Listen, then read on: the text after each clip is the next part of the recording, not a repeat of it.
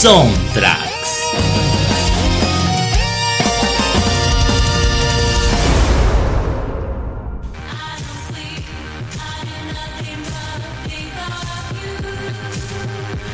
Bueno, buenas noches. Buenas noches, Nico. ¿Cómo te va? Bienvenido a esta edición del día miércoles de Vuelta de Tuerca. Todo bien, muchas gracias. Andaba, anduve procrastinando un poco la semana pasada, así que ahora vengo, vengo de vuelta. Eh, contanos qué traes para Bueno, hoy, hoy tengo para hablar, un- tengo una película con un soundtrack que tiene un estilo bastante particular. Es, es bastante ambiental, si se quiere, el soundtrack. Es bastante instrumental, así que vamos a pasar. Tiene algunos temas cantados, pero en su mayoría son instrumentales y ambientales, así que espero que les guste o se, o se duerman o qué sé yo, pero vamos a probar a ver qué onda. La película de la que voy a hablar hoy se llama Drive. Es una película del 2011. eh, eh, bastante conocida, capaz la vieron, capaz que no. eh, es con Ryan Gosling, Karim Mulligan. Es una película de, de suspenso. Gosling es el de Claro, o sea, El- eso. el rubio de- rubio de Diario Una el Pasión. rubio de palo que actúa. Bueno, acá tiene que hacer de un personaje como que sin sentimientos, así que él le sale bastante bien actuar como sin. hacer de, de una persona sin corazón, sí. Bueno, eh, la película es una película suspenso, eh, neo-noir. Ahora voy a explicar lo que es una película de estilo neo-noir. Eh, trata sobre un automovilista que trabaja de día como un doble de riesgo en películas de Hollywood, en las películas, en las escenas de accidentes donde se tienen que chocar los autos. Y de noche es conductor de, ladrones que lo contratan para robos a banco, ponele, y él tiene que tiene que esquivar a los policías y todo eso. de día actúa de día protagoniza dobles de riesgo y de noche se dedica a, a hacer Sí, como, como Batman. Sí, eh, bueno, y eso... conductor designado de delincuentes. Sí, tiene una doble vida. Bueno, y todo esto cambia cuando eh, se involucra sentimentalmente en la vida de su vecina, que es Mulligan, que tiene, bueno, tiene un pibito y tiene un marido que está en la cárcel, que tiene unos problemas con unos asuntos pendientes con, con mafiosos, así que ahí se pone, ahí comienza la película, de verdad. Bueno, eh, lo que tiene este soundtrack que está compuesto por un compositor que se llama Cliff Martínez. Lo que tiene este compositor de interesante es que él comenzó como baterista de una banda que recién mencionaron, que son los Red Hot Chili Peppers. Él fue el primer baterista de los Red Hot Chili Peppers entre el 84 y el 86, creo. Él hizo los primeros dos discos, esto no, no sabía antes de que lo rajen. Y Pero lo, lo rajaron. fue, sí, fue, estuvo en bastantes bandas del, del ambiente de, de Los Ángeles y una de esas fue, el- fue los Red Hot. Después de eso se, se comenzó a dedicar a, a componer películas. La, la primera que hizo se llama Sexo, Mentiras y Videotapes. Es del 89 creo que dije, de Steven Soderbergh. Y a partir de ahí siguió, le metió a la, a la composición. Se interesó más en las partituras de, de películas, así que dejó la, la batería y se puso con eso.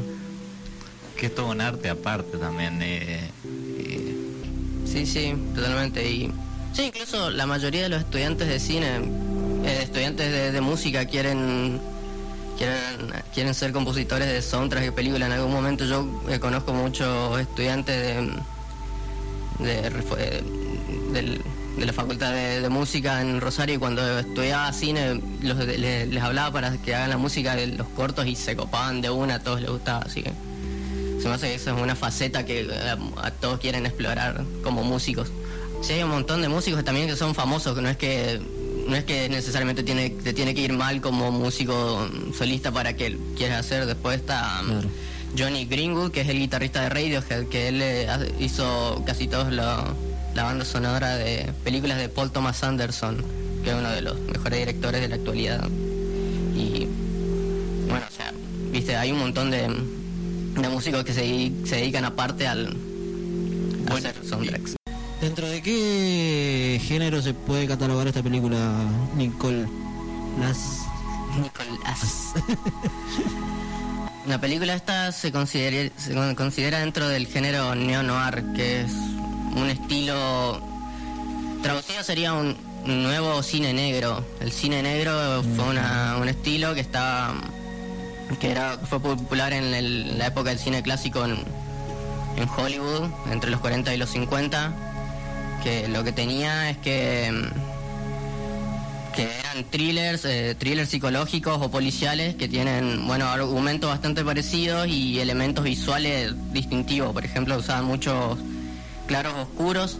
Los claros oscuros, si no saben, bueno, es el uso de, mm, de mucha luz y mucha sombra en, en- en la misma fotografía. Y, o sea, mucho contraste, digamos, en definitiva. Y cámaras con ángulos inusuales.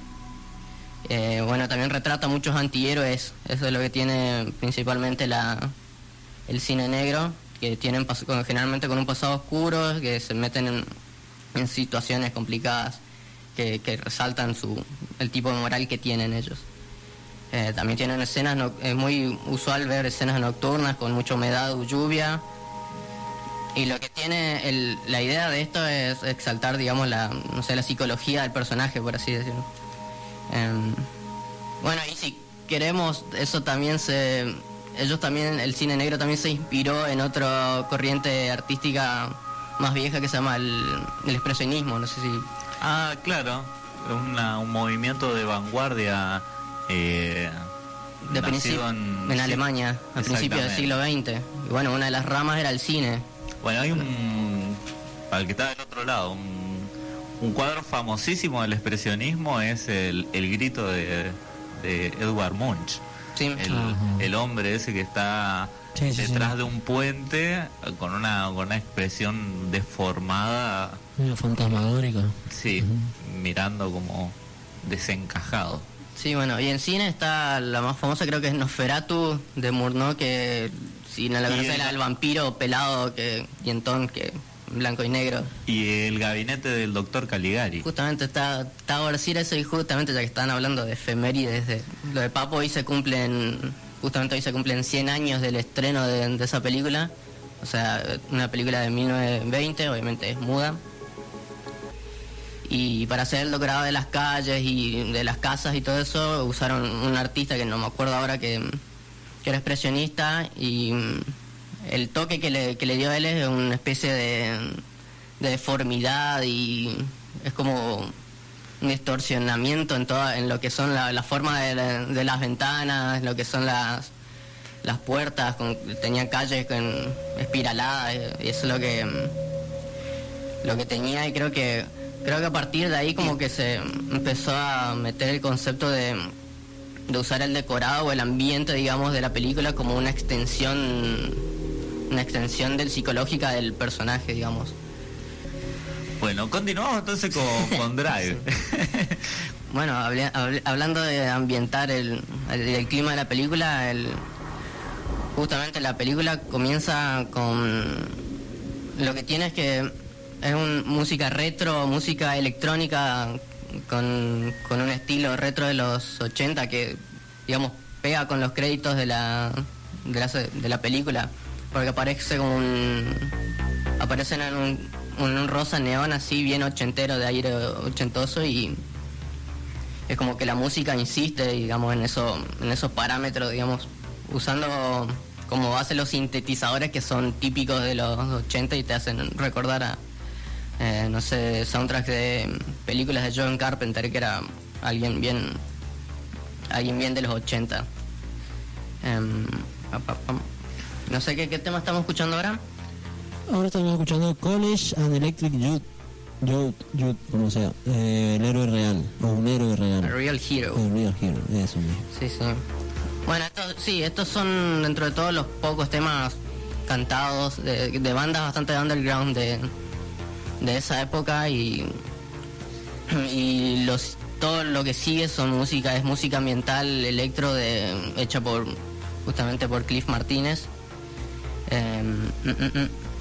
Y bueno, eh, la- ¿Podríamos dejar alguna alguna canción Si quieren escuchamos este, ¿Cómo? si quieren escuchamos este desde el Escuchamos este, dale. y seguimos, seguimos. meta. Muy bien. Nico Peralta con ustedes acá en Soundtracks.